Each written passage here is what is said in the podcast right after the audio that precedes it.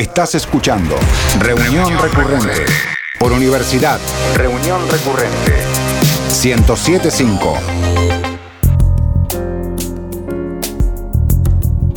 El número 3 está asociado con la alegría, la motivación, el optimismo y la libertad. Al menos eso dicen quienes le buscan significado a los números y como en este caso el mensaje es más que positivo, le hacemos caso, ¿no? Los próximos tres episodios de este programa serán parte de una trilogía, formato muy utilizado en el mundo del cine, tanto en el caso de las pelis más comerciales, como cuando se trata de esas que recorren festivales o que derivan en debates sesudos.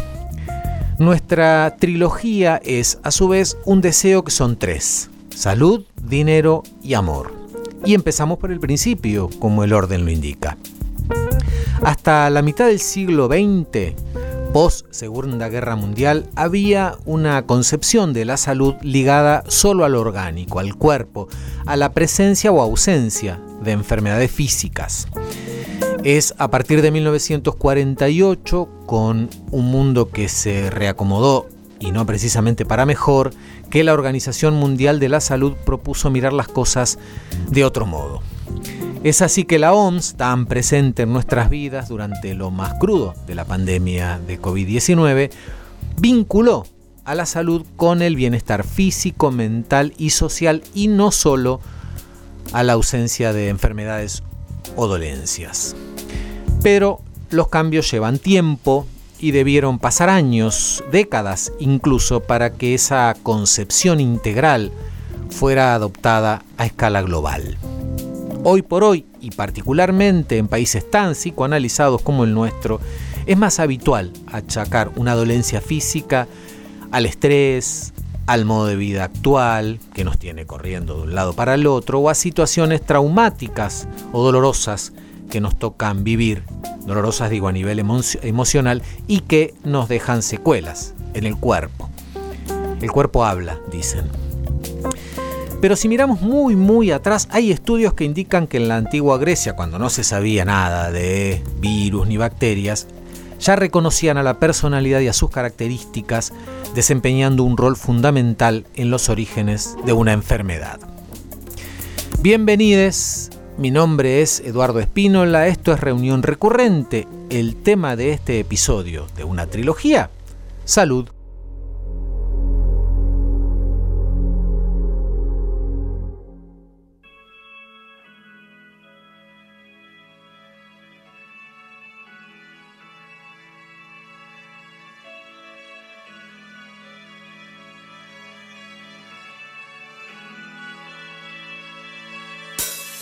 They say an end can be a start. Feels like a barbarian still alive. It's like a bad day that never ends. I feel the chaos around me. A thing I don't try to deny. I better learn to accept that there are things in my life I can't control. They say love is nothing but a sore. I don't even know what love is. Too many tears I've had to fold. Don't you know I'm so tired of it all? I have no terror these spells. Finding out the secret words won't tell. Whatever it is, it can be named. There's a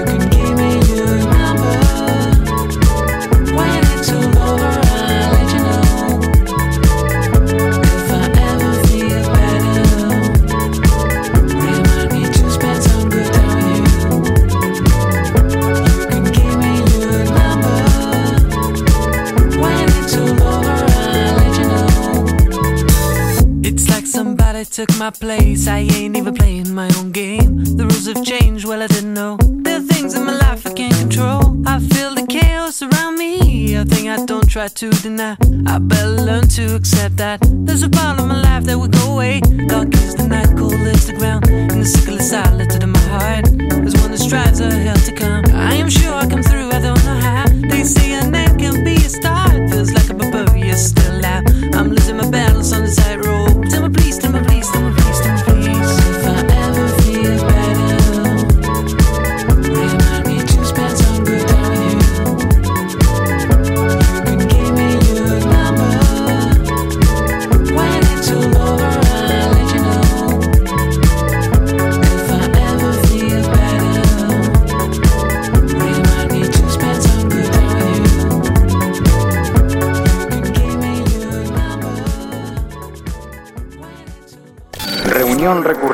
Esa cara que te suena en la serie que empezaste a ver. Reunión, Reunión recurrente. La senda de la vida nos trae muchas preocupaciones.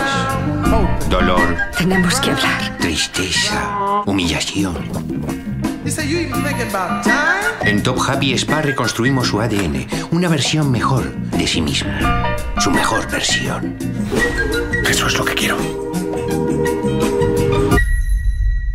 ¿Cómo se encuentra? Muy feliz.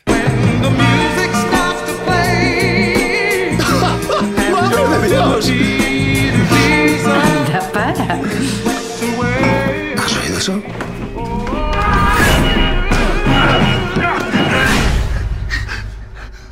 ¿Estás bien? ¿Quieres que baje? No, no, no, estoy bien.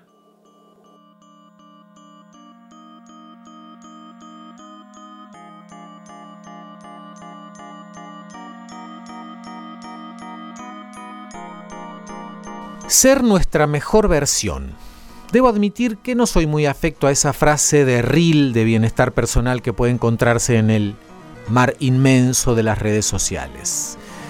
Pero ese podría ser uno de los ejes de cómo vivir contigo mismo, el nombre en español, de una miniserie de Netflix protagonizada por Paul Rudd, al que conocemos desde su relación con Phoebe, eh, uno de los personajes de Friends, a esta parte, pasando por Ant-Man en el mundo de los superhéroes y en el medio, obviamente, una amplia carrera actoral. Su rostro, si lo ven, lo reconocen enseguida.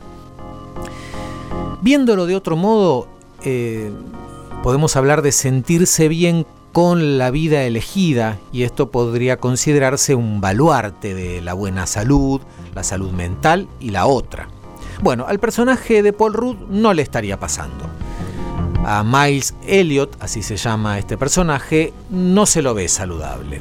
A pesar de cumplir con el mandato del americano medio, tiene un trabajo creativo, vive en una casa típica de los suburbios, de dos pisos y todo eso, y tiene además una esposa joven, linda y un auto, todo. ¿Qué podría hacerlo sentir mal? Bueno, pareciera que todo eso. La cuestión es que en medio de ese malestar existencial decide ir, de, a, ir a, un, a un spa muy poco recomendable para que le mejoren la vida a partir del consejo de un compañero de trabajo. Pero el proceso no sale bien y de pronto Miles es él mismo y su nueva versión, que no necesariamente es mejor, con todos los enredos de una comedia que esto implica, ¿no? Tener dos personajes con un mismo cuerpo, con un mismo rostro. Cómo vivir contigo mismo es una miniserie que tiene buen ritmo, episodios cortos, de menos de media hora, es un buen incentivo para maratonearla, y actuaciones que funcionan, con un Paul Rudd que convence por partida doble, incluso hay juegos de maquillaje que funcionan muy bien y nos permiten diferenciarlos rápidamente y nos van llevando en el devenir de la historia. A veces es mejor no confiar en soluciones mágicas en pos del bienestar.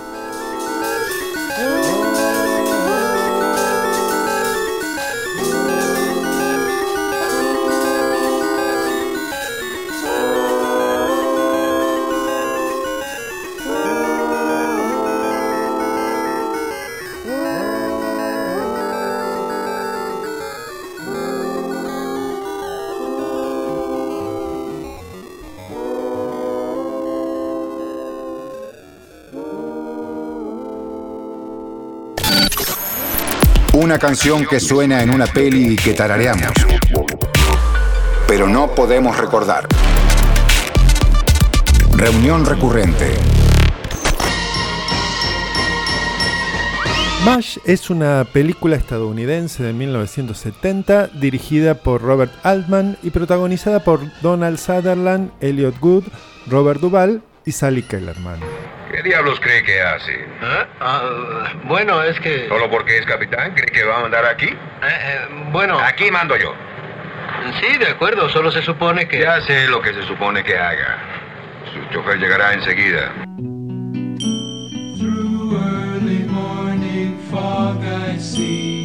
Estos últimos días vengo teniendo algunos problemitas con la salud. Mm, No, no, no, no, no se preocupen, no con mi salud, sino con el tema de este programa. Cuando me lo propusieron, me entusiasmé y pensé en montones de películas que podían servirme para la columna, pero antes de llegar a notar la tercera, noté que todas las que se me ocurrían eran más sobre enfermedad que sobre salud. Atención, los siguientes hombres, repórtense al área de salida. Cary, Mitchell, Bill, Robert, Colbert, Cleaver. Llegamos. Así que decidí tachar y replantear la búsqueda. Ahí se me ocurrieron otras sobre médicos, médicas, enfermeros, enfermeras o en general sobre el sistema de salud. Podía ser algo posible, aunque casi todas tenían un tono que, ¿cómo explicarlo? Me dejaban de cama. Así que otra vez a pensar. Vamos, vamos.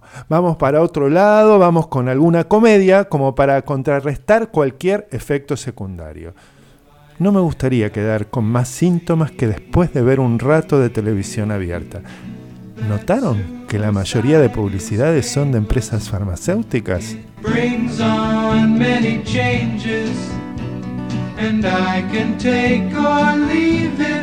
if I please.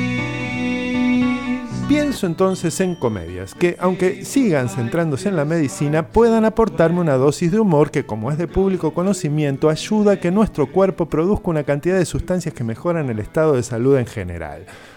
O al menos eso dicen. Pero, como tampoco es cuestión de producir algún tipo de shock humorístico entre tantos síntomas de agotamiento que vengo padeciendo el último tiempo, busco una comedia que contenga algún componente que equilibre. Y ahí me aparece la película de hoy, MASH. Hola. Hola. Ya, ¿el 47 más? Ah, sí, este es el 10. Ah, este es. Bien, en marcha, muchacho. Guerra y humor. Entonces, para arrancar con el tratamiento que me acabo de prescribir a mí mismo. Me pongo entonces a mirar la película y comienzo a, detectar algunos síntomas inequívocos de, podríamos llamarlo, intolerancia fílmica. ¿Esto no era una comedia?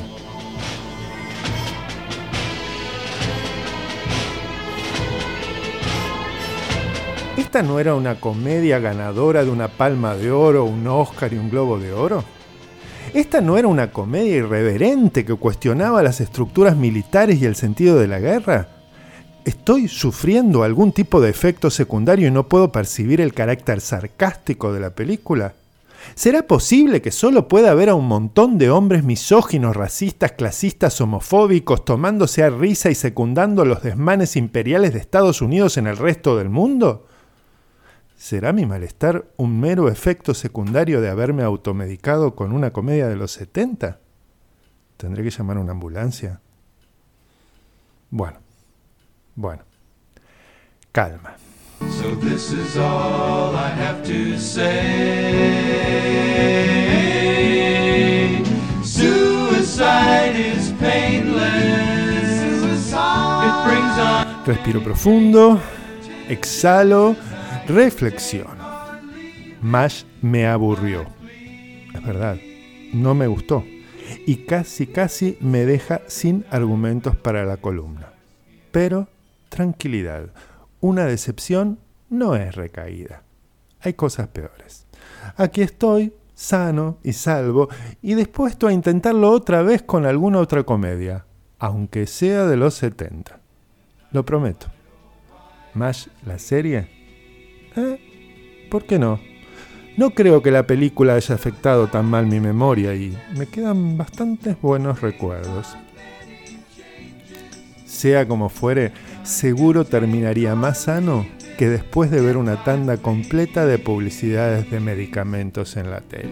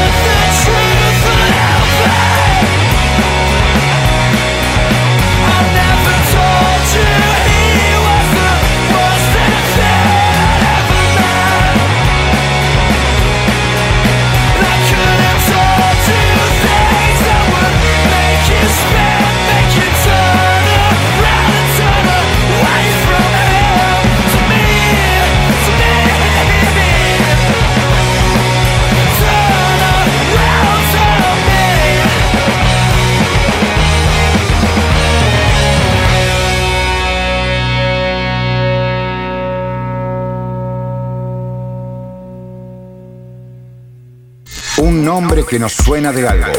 Reunión recurrente. Uniendo fisuras.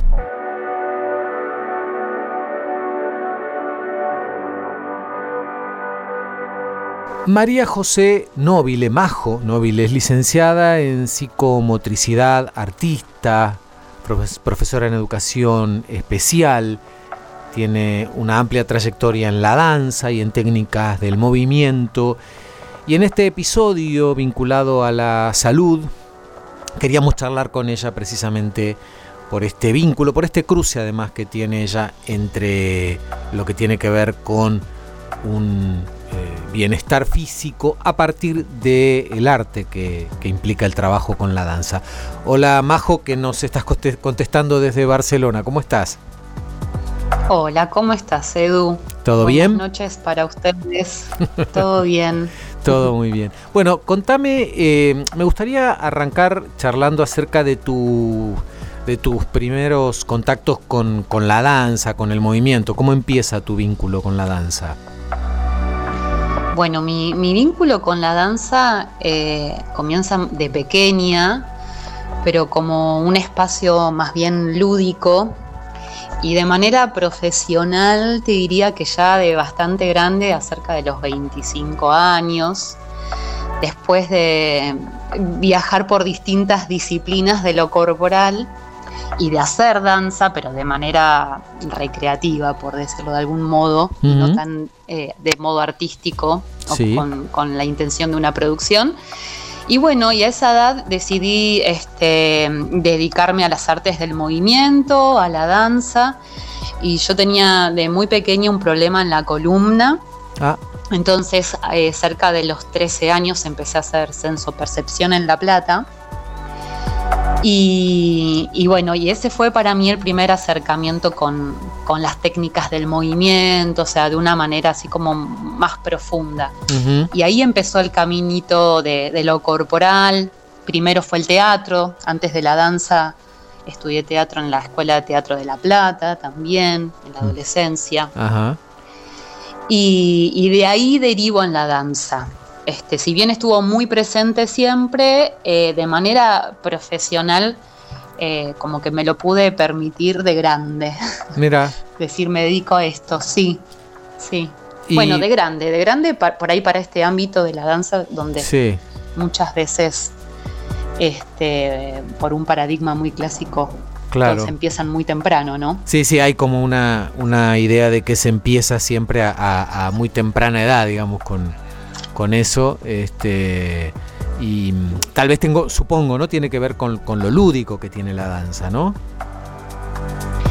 Sí, y también este, yo creo que tiene que ver con, con que todavía hay un modelo de, de la danza clásica que, que sigue muy presente, si bien está cambiando Claro. bastante, donde se, es muy exigente. Entonces, bueno, muchas veces solo algunas pocas, y digo pocas a propósito porque son pocos los varones que llegan también, Ajá. eh, son más mujeres siempre en la danza, eh, que, que, bueno, que lo deciden hacer de manera profesional, ¿no? Porque hay como muchos filtros en relación a estereotipos, a qué cuerpo para ser bailarina o para dedicarte a dar da- eh, clases de danza. Mira, Todo eso está cambiando bastante, qué bueno eso. bastante, bastante, sí. Entonces, bueno, cada vez eh, importa menos si arrancaste de, de- de pequeña eh, a bailar. Y si, y si se arranca de más grande, digamos, hay que tener como más cuidados, digo, como estamos hablando de la salud, de la salud del cuerpo y demás, este, Mm. hay que tener como otros cuidados, otra percepción, este, porque también a veces nuestro cuerpo, a medida que crecemos, este, vamos teniendo como ciertos vicios y ciertas cosas que, que tal vez las infancias no lo tienen tanto. Sí, sí, sí, sí. Sí, eso es re necesario. Un buen descanso, una buena alimentación. Claro. O sea, para, para dedicarte a esto, eh, digo esto cuando es- puede ser bailar o puede ser dedicarte a dar clases de danza, ¿no? Porque la danza implica, implica muchas cosas, puede ser producción, coreografía, dirección. Digo, no solo es bailar o ser bailarina. Claro. Eh, pero bueno, eh, es un campo que, que es muy exigente desde lo físico, desde el estar presente, ahí con, con todo tu, toda tu corporalidad a disposición, entonces necesitas descanso. En mi caso, yo ya tengo más de 40, entonces necesito dormir mucho más. Claro. Eh, no sé, las salidas de, de los fines de semana a veces no las pienso dos veces. Claro, porque después hay que Tengo pagar las la consecuencias. semana. Total. Claro, claro. Eh, ¿Y cómo te acercas al, al trabajo en, en psicomotricidad? Y en psicomotricidad, a ver, fue, fue bastante, una búsqueda bastante compleja porque yo estudiaba teatro en el IUNA de ese momento, ahí en Buenos Aires, y veía que, sentía que las materias de lo corporal, de trabajo corporal, me hacían muy bien, sacando lo artístico, ¿no? O sea, me hacían muy bien a mí en lo personal y ahí empecé a pensar que debería existir una carrera, una disciplina eh, desde de abordaje corporal donde se trabajaba, se trabajara de manera mm, terapéutica. Sí. Eh, y bueno, y empecé a buscar carreras y no, no llegaba nunca a la psicomotricidad y en un momento, eh, bueno, alguien me, me comentó acerca de esta carrera y, y bueno, y la inicié, pero digamos, fue una búsqueda bastante como sinuosa, ¿no? Entré en varios lugares, espacios, y, y ahí hice la carrera en Buenos Aires, Ajá. es una licenciatura, y dije, sí, es esto, es Claro. esto lo que quiero hacer. Y si tuvieras que contarle a alguien que no sabe lo que es la psicomotricidad, eh, ¿cómo- con, con tus palabras o con la definición que te parezca, ¿cómo, cómo lo, lo- lo explicarías? Sí, y mira, es una disciplina psicosomática que concibe a, a la persona, la corporalidad en todas sus dimensiones, o sea, de manera global, eh, que se trabaja dentro de la salud, puedes trabajar dentro de la salud o de la educación, y su objetivo mm, mayor, digamos, es mejorar la calidad de vida de aquellas personas que tengan algún malestar psicomotor, eh, ya sea por una enfermedad, ya sea por una lesión, por una patología congénita o por algo agudo, ¿no? por alguna cuestión de un momento específico de la vida. Sí. Eh, y también, digamos, aborda el aspecto psicológico o emocional. Digo, por ahí hay algunas, algunos malestares físicos que tienen correspondencia con, con algo emocional, ¿no? Con un origen emocional este, o, o psicológico. Y entonces a través de técnicas corporales específicas se, se abordan estas dimensiones y a veces se hace más foco en lo psicológico eh, o en lo motor, ¿no? O en la eh, movilidad. Eh, y para mí lo más interesante es que, que la psicomotricidad trabaja en ese entre lo psicológico y lo motor. Claro, como en ese, en ese intersticio que hay ahí en el medio. Sí, exacto. Claro. Esa es la complejidad también, ¿no? Que, que tiene la psicomotricidad. Por eso hay que saber mucho, hay que formarse en, en los aspectos psicológicos y en los aspectos anatómicos, fisiológicos, biológicos de, de la corporalidad. Y, y esto te implica también articular con otras profesiones para, para tu trabajo? Sí, totalmente. Trabajamos en general con psicólogas, eh, si es en educación, eh, bueno, con las maestras, con psicopedagogas, porque bueno, también se hace prevención en las escuelas, eh, en las áreas de psicomotricidad. Muchas escuelas tienen los espacios de psicomotricidad para prevenir trastornos del aprendizaje o para acompañar el desarrollo. Y después ya en otros ámbitos de salud trabajamos con kinesiólogos, eh, fisioterapeutas, por ejemplo, acá en España, eh, con terapistas ocupacionales. Eh, en general eh, se intenta, o es lo mejor, Claro, trabajar en equipo. claro.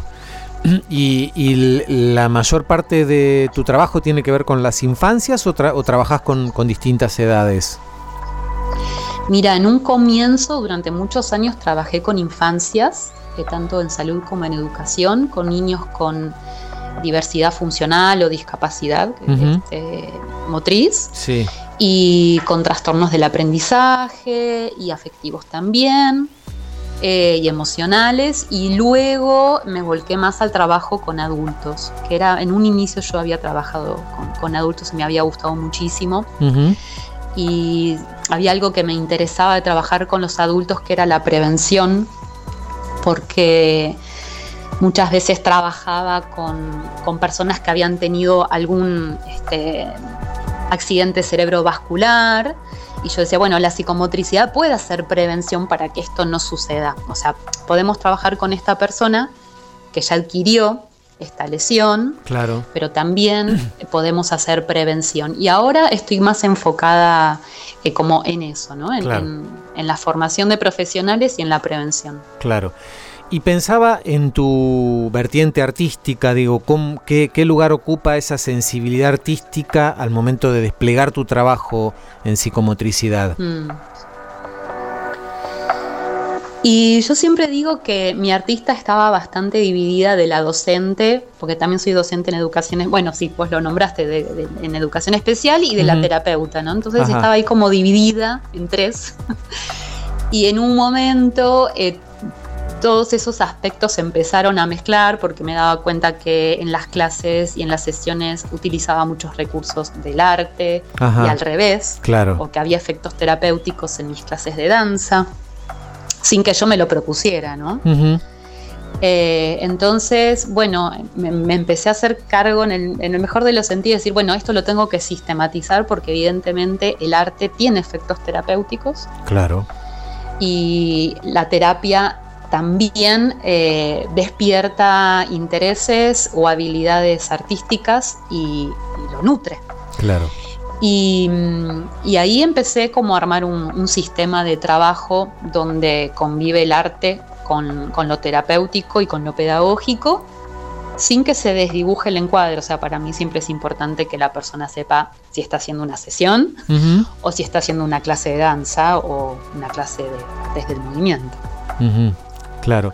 Eh, veía también en, tu, en tu bio, en tu currículum, digamos, que has tenido la posibilidad, ahora estás residiendo en Barcelona, pero también pasaste por, por México, Estados Unidos. ¿Cómo fuiste haciendo ese recorrido? ¿Tiene que ver con lo artístico, con la psicomotricidad, con ambas cosas? Eh, yo creo que con ambas cosas, bueno, a Estados Unidos no he ido a formarme, este, pero sí he trabajado, eh, digamos, con, con docentes de allí. Eh, y en México, bueno, tuve la oportunidad de ir a un festival sobre técnicas de movimiento. A ver, siempre lo, lo somático me, mm, me ha llevado así, es como una vida nómade, a viajar mucho incluso dentro de Argentina. O sea, te diría que más mi trabajo como docente y psicomotricista es el que me ha llevado por distintos lugares y a cada lugar que he ido he tenido la posibilidad de hacer una presentación eh, artística. Ajá. Eh, entonces yo creo que eso se debe por ahí, no sé, intuyo desde la experiencia, a que es más difícil a veces recibir un apoyo para que una obra circule en otros países Ujú. Digo, un apoyo artístico y por ahí a veces es más fácil de gestionar, o en mi experiencia, eh, espacios para, para llevar los talleres, los seminarios o compartir con, con otros profesionales de la salud. Entonces eso es lo que a mí me ha dado más espacio y después, bueno, aprovecho esos viajes para trabajar desde el arte, ¿no? ¿Y estás con algún proyecto nuevo en, en este presente? En este presente estoy con, con un solo, estoy ensayando un solo que ojalá que, pueda presentarse aquí en Barcelona en principio. Lo empecé a ensayar con una, con una compañera, Pupi Cabrera, que me estaba dirigiendo en Argentina. Y con muchas ganas de presentar un cortometraje que terminamos eh, en febrero de este año. Lo terminamos de, de editar en, en febrero y tengo muchas ganas de poder presentarlo. La bailarina es de La Plata. Y bueno, estamos viendo si lo podemos presentar en La Plata o en Buenos Aires para que este, lo puedan ver de cerquita y en pantalla grande. grande. Se mm. llama eh, Mujer Mutante. Si lo quieren seguir en las redes, Claro. Justo te iba a decir, eh, miraba en tu, en tu Instagram que hay, hay algunos videos donde se te ve bailando. Digo, qué, qué bueno el, el- este presente con las redes sociales que permite también mostrar lo que, lo que uno tiene ganas de hacer y que eso trascienda incluso geográficamente, ¿no? totalmente. Sí, sí, no, las redes abren. unas- tienen toda su cara, ¿no? Su cara oscura claro. y luminosa. Bueno, pero, pero- la luminosa es esa. Está muy bueno entonces quedarnos con la, la luminosa. Majo, te agradezco mucho estos minutos con Universidad 1075, con reunión recurrente, eh, lo mejor para tu estadía allá, este, y bueno, ojalá que nos veamos pronto aquí en, en Argentina, en La Plata, este, con este proyecto.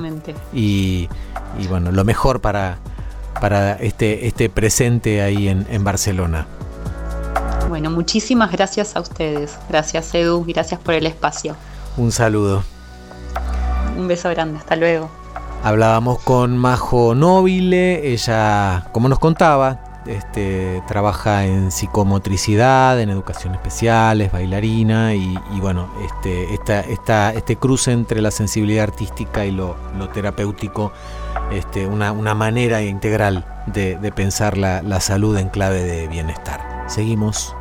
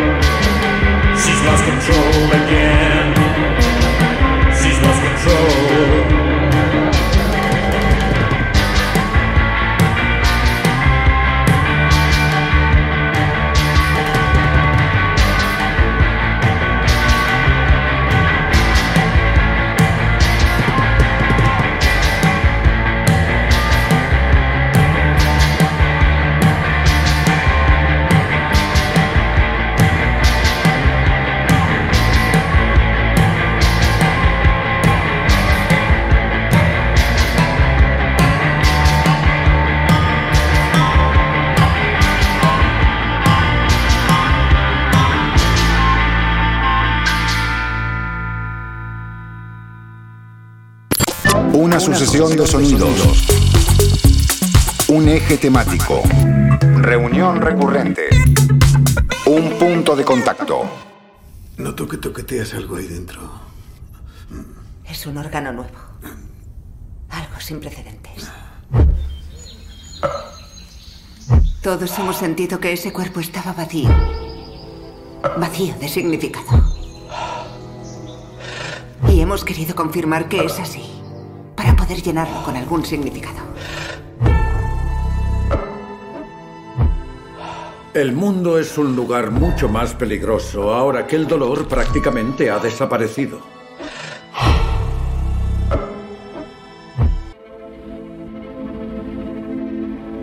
Crímenes del futuro, este es el nombre de una película que en realidad son dos películas del mismo director pero bueno, es un poco confuso, pero ya lo vamos a explicar.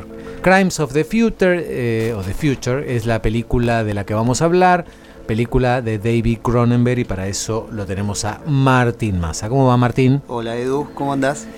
Bien, bueno, ¿por qué vincularíamos esta película de Cronenberg con la salud?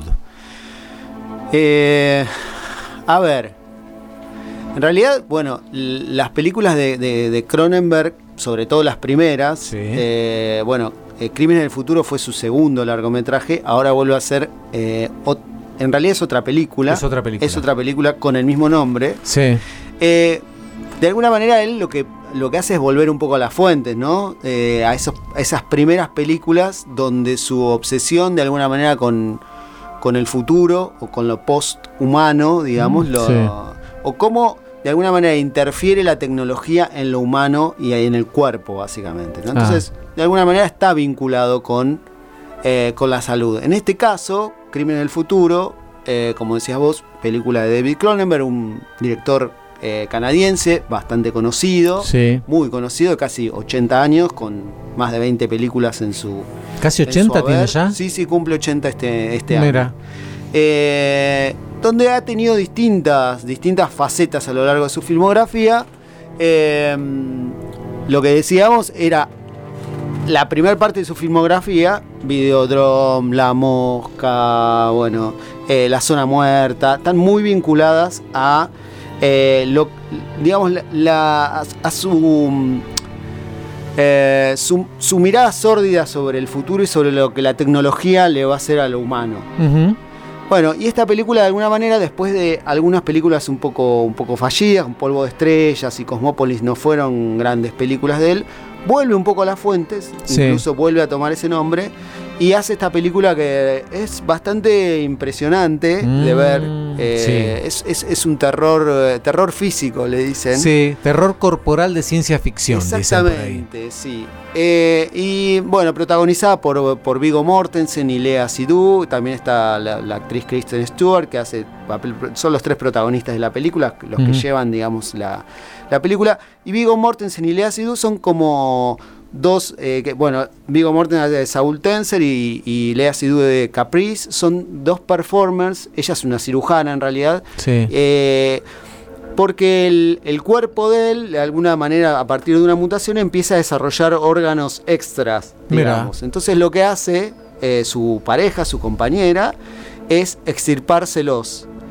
Eh, pero esa, esa eh, extirpación, digamos, sacarle esos órganos extra que, se, que van, se van generando en el estómago de, de Saul Tenser, que es Vigo Mortensen, Sí. eh, lo hace como una performance. Ah. ¿no? Hacen una performance donde eh, le saca esos órganos en vivo y la gente eh, presencia, presencia esas, esas performances. Eh, y además aprovecha y le, le tatúa las vísceras, porque hay todo un mundo medio ahí oscuro donde hay eh, concursos de belleza interior. Es Uh. muy loco eso. Literal. Literal. Belleza interior literal. Literal, exactamente, donde, eh, bueno, pasan este tipo de cosas, donde hay tatuajes de las vísceras, o sea, tatuajes Mm, internos. Dios. Bueno, al punto en el cual eh, ot- otra persona, otro, otra, otro personaje, digamos, le, le- le genera una especie de cierre en su estómago para poder hacer más fácil el acceso a su estómago. Sí, ¿no? vi Al el- de Viggo vi el- Mortensen para sacarle, Debo la- admitir que no la vi y no la voy a ver. para sacarle los órganos. Porque es impresionante y me, y me acuerdo de en el, en el tráiler de la escena, hay una escena de, de- del beso en, el- en, esa, en, ese, en esa cremallera, en ese cierre que tienen en la mitad de la panza, ¿no? Está el cierre, claro. Sí, sí, sí, sí.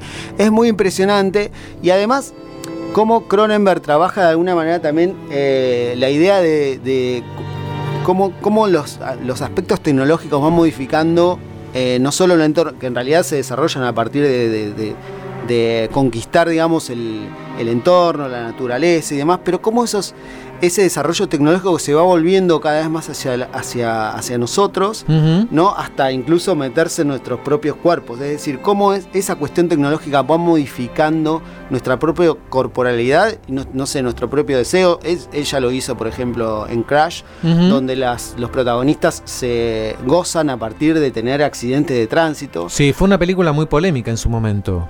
Sí, sí, sí. Sí, porque en e- había toda una, una la- la- los familiares o la gente que había sido víctima de un este, accidente de tráfico habían manifestado su oposición a esa película. Bueno, lo que pasa es que Cronenberg en realidad, eh, eh, más allá de algunas películas, digo, con Viggo Mortensen viene trabajando hace unos años, este, se metió con la mafia en un momento, fue como para otro lado. Sí, películas más clásicas. Claro, y ahora se mete con, con esto, ¿no? Y veía que en alguna parte dice que habla de la nueva sexualidad, ¿no?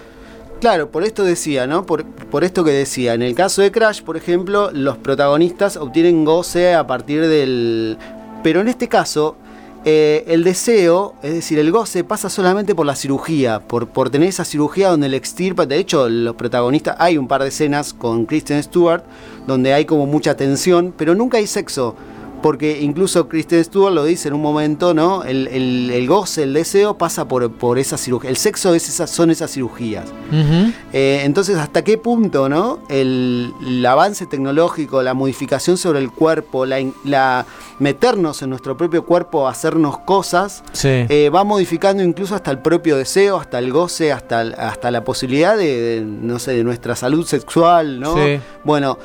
Es un mundo muy, bastante oscuro, la película es muy oscura, muy marrón, Mm. siempre como muy de noche, un mundo Muy eh, sórdido. ya ha venido abajo, muy sórdido. De hecho, él, eh, Vigo Mortensen, cuando sale a la calle se tapa todo, como eh, solamente le quedan los ojos afuera y se ve todo muy derrumbado, muy, muy venido abajo.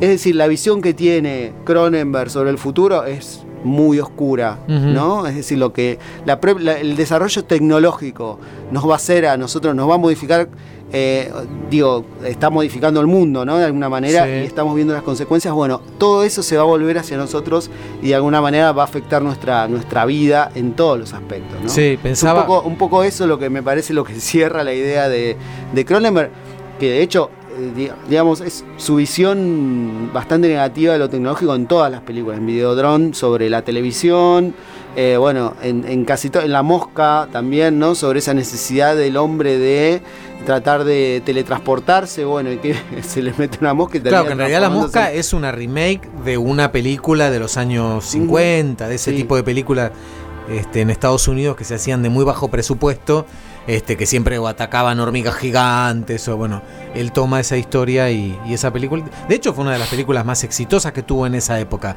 porque en general siempre era como un director bastante más de festivales, más marginal, no tan comercial, ¿no? Este, Sí, porque empezó haciendo cine, ese cine que hacía era más clase Z, ¿no? claro, claro. Eh, pero bueno, después, eh, de alguna manera, creo que con una historia violenta y con promesas del este, empieza a tener un, un poco más de relevancia, que son... Claro. Es un cine un poco más clásico, con historias más clásicas. Sí, que sí. Están muy buenas las películas. Además, eh, también con Vigo Mortensen Sí. las dos películas, que es como un actor un poco fetiche de Cronenberg. El cual, hay que decirlo, está increíble en la película. Los tres protagonistas están muy bien, pero Vigo Mortensen está increíble en la película. Es, es un muy buen actor. Eh, más allá de lo que se diga, es- para mí es un muy buen actor. Y además, no sé si eh, lo sabían, pero hace muy poco se reveló que es poeta. De hecho, publicó Ah, mira. un libro de poesía en la, la editorial Lux de Bahía Blanca, que antes era Vox. Claro. Eh, con un prólogo de Fabián Casas. Bueno, se, se reveló, él tiene una editorial incluso en Estados Unidos de arte y de poesía y de literatura. Y publicó un libro de poesías que él escribe en español. Claro, sí, sí. No escribe en inglés, sino que escribe en Claro, castellano. porque recordemos, él, bueno, ya casi todo el mundo lo sabe, ¿no? Pero él vivió en su infancia en Argentina, tiene un vínculo muy particular con Argentina, con San Lorenzo, con el mate y Sí, con sí. un montón de cosas. De hecho, filmó acá también en, en algún momento dado. ¿Dónde? Sí. Decime. No, lo que iba a decir es que si hay personas impresionables que no la miren, sobre todo los últimos 20 minutos son muy, muy duros, no, no, no. Muy duros. Bueno, no deja de haber tampoco, esto quería, con esto quería cerrar, Sí. no deja de haber esa cosa medio eh, conspirativa que siempre están en las películas de Cronenberg. Hay una especie de comisión nacional de órganos que empiezan a investigar tráfico Claro, Kristen Stewart no pertenece a ese organismo. Claro, Claro, exacto. Y empiezan a investigar tráfico de órganos. Bueno, toda una serie de cuestiones conspirativas que están siempre presentes. Pero bueno, la historia es la historia de estos performances hasta que de alguna manera él, eh, eh, Viggo Mortensen, encuentra como una, sobre el final, una nueva forma de éxtasis, digamos, ¿no? Mm. No quiero No, explicar no, nada, no. pero... Los últimos 20 minutos son, de hecho, lo que decían es que en las proyecciones muchas personas se levantan y se van porque es bastante impresionante. Bien. Eh, para las y los valientes que quieran verla, ¿dónde se puede ver? Eh, se puede ver en Movie. En Movie. En. Movie está. Entre otros Entre caminos otros posibles. caminos, siempre hay plataformas medio piratongas que es posible encontrarlas también. Bueno, Crímenes del Futuro. Gracias, Martín. Gracias. Seguimos.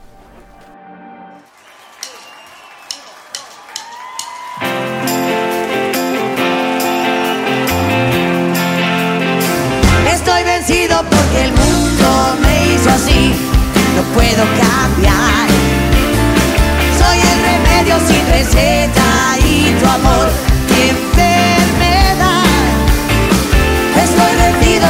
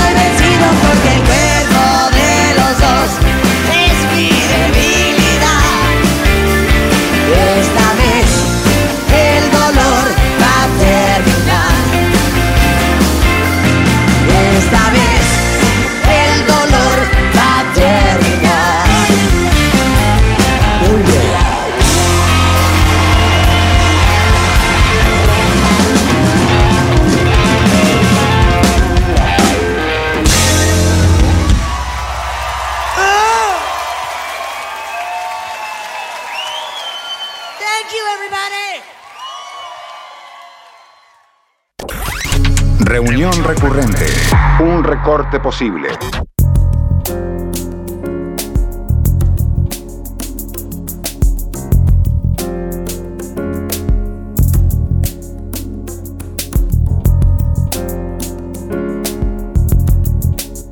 Y hasta aquí llegamos con este episodio de Reunión Recurrente, con el que arrancamos esta trilogía de salud, dinero y amor.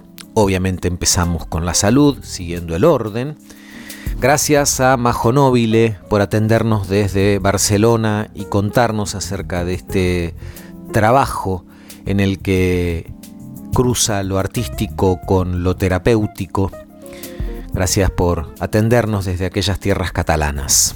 La pueden seguir en redes, ahí tienen toda la información de lo que va haciendo y seguramente la tengamos aquí con este proyecto artístico del que nos habló, aquí en La Plata, en Argentina. Gracias a Cococho Abatangelo por haber vuelto a ver MASH, una película del 70, que derivó luego en una, en una serie de televisión también muy famosa. Gracias a Martín Massa por su reseña de Crímenes del Futuro, una película impactante de David Cronenberg que nos plantea un futuro bastante inquietante y siempre con esa eh, firma propia de Cronenberg que nos devuelve a otra etapa del director, claro. Gracias a Mabile Sica por colaborar con la producción de este programa. La música que escuchamos hoy, Phoenix con If Ever Feel Better, Ceres con I Feel Fine, I Feel Sick, Show Division con She Lost Control y Alejandra Guzmán con su versión de Mi Enfermedad el tema de Calamaro que hizo famoso Fabiana Cantilo. Nos escuchamos aquí cada lunes a las 22 en Universidad 1075. En Spotify pueden escuchar este episodio y todos los anteriores, ahí nos encuentran como reunión recurrente. En Instagram somos reunión-recurrente. Mi nombre es Eduardo Espínola, esto es Reunión Recurrente y nos escuchamos la próxima.